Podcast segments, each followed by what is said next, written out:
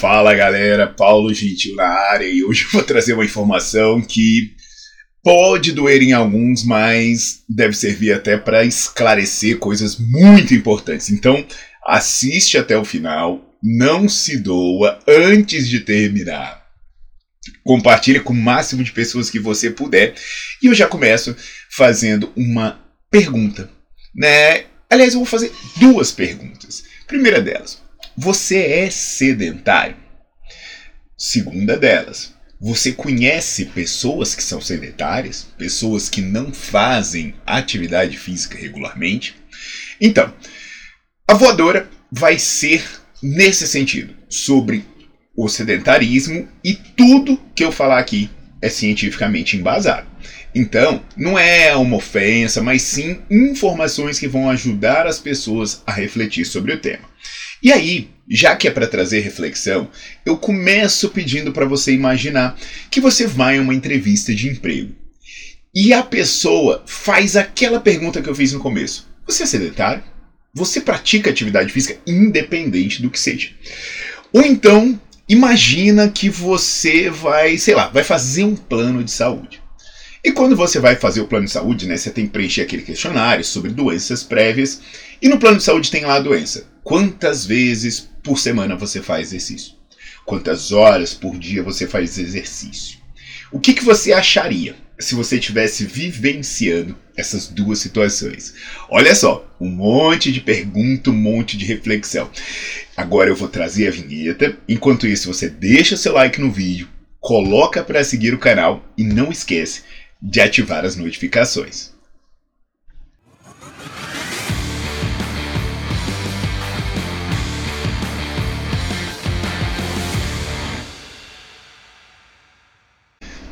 Eita pessoal, olha só. Por mais que a gente ouça falar sobre os custos do sedentarismo, sobre os perigos do sedentarismo, sobre os benefícios da atividade física, são poucas informações objetivas que são trazidas para a gente é, é, poder ter números sobre isso, né? Eu sempre ouço o pessoal falar, ah, mas no trabalho deveriam estimular a atividade física, ah, no trabalho eles deveriam me ajudar a pagar a academia, ah, mas a, a pessoa que é sedentária deveria pagar mais caro no plano de saúde, sei lá, coisas do tipo.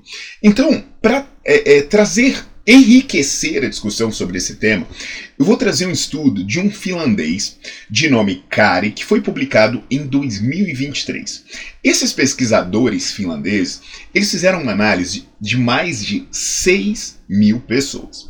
E o que, que eles fizeram foi analisar os padrões de atividade física de homens e mulheres aos 46 anos de idade. E aí, olha só que bacana, eles analisaram os custos né, os gastos que essas pessoas tinham, os gastos associados a essa pessoa, com licenças médicas, né? Então a pessoa se afasta, ela deixa de trabalhar, coisas do tipo, e também com aposentadoria, por receber pensão por invalidez. E eles fizeram análise disso, né, das faltas, dos custos associados a isso, de receber pensão, coisas do tipo, de acordo com diferentes níveis de atividade física. E esses níveis foram avaliados de diferentes formas, né? Mas o que eu vou mostrar para vocês aqui é uma análise de maneira objetiva. O que, que essa análise faz? Ela coloca é, dispositivos chamados acelerômetros nas pessoas. Muitos smartwatches têm isso, né? Ele conta quantos passos você dá, quantas calorias você gastou, coisas do tipo. E esse dispositivo, ele vai dizer assim, olha, você se deslocou assim, em tal intensidade. Então, às vezes a pessoa chega e te fala assim, ah, não, eu faço muito exercício físico. Aí você bota um dispositivo desse e vê que a pessoa fica parada o dia inteiro, né? Então, essa análise feita por acelerômetro mostrou que esses gastos com licença médica, com pensão, eles são 67% maior em quem é sedentário quando comparado com pessoas ativas. Olha só que loucura. Então hoje a gente tem um número para falar. Olha, você é sedentário, você custa 67% a mais.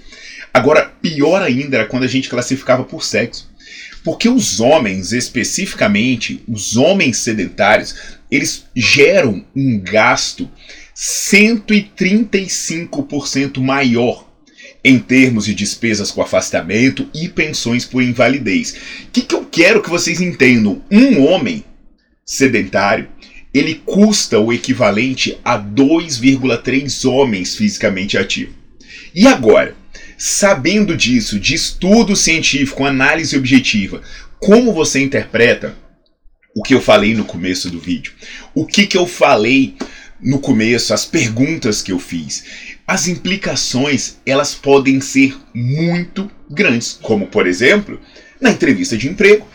Você chegar e você fazer uma entrevista e você identifica que a pessoa é sedentária e fala, cara, é, não é uma boa contratar essa pessoa, porque ela vai adoecer mais, ela vai se afastar mais, ela vai até se aposentar mais precocemente.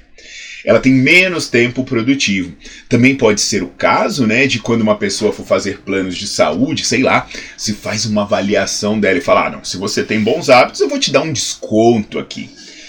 Além disso, tem a parte dos empregadores e dos empregados. Porque se eu sei que uma pessoa custa mais se ela for sedentária, pô, de repente, quem sabe, né?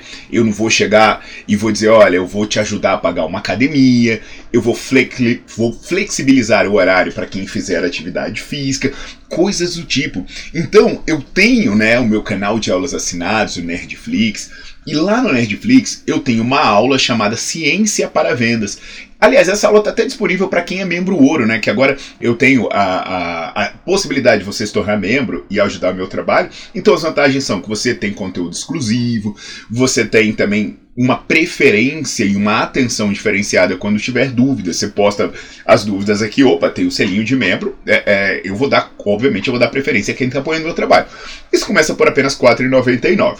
Então, nessa aula do Ciência para Vendas, eu tenho vários argumentos científicos que ajudam até mesmo o profissional de educação física a conversar com as pessoas. Então, assim, às vezes você, você como profissional, você tem uma, um estúdio, alguma coisa do tipo, e você está procurando pessoas. Pô, de repente você pode procurar o gestor de uma empresa e dizer, ó, eu vim aqui oferecer um convênio para você.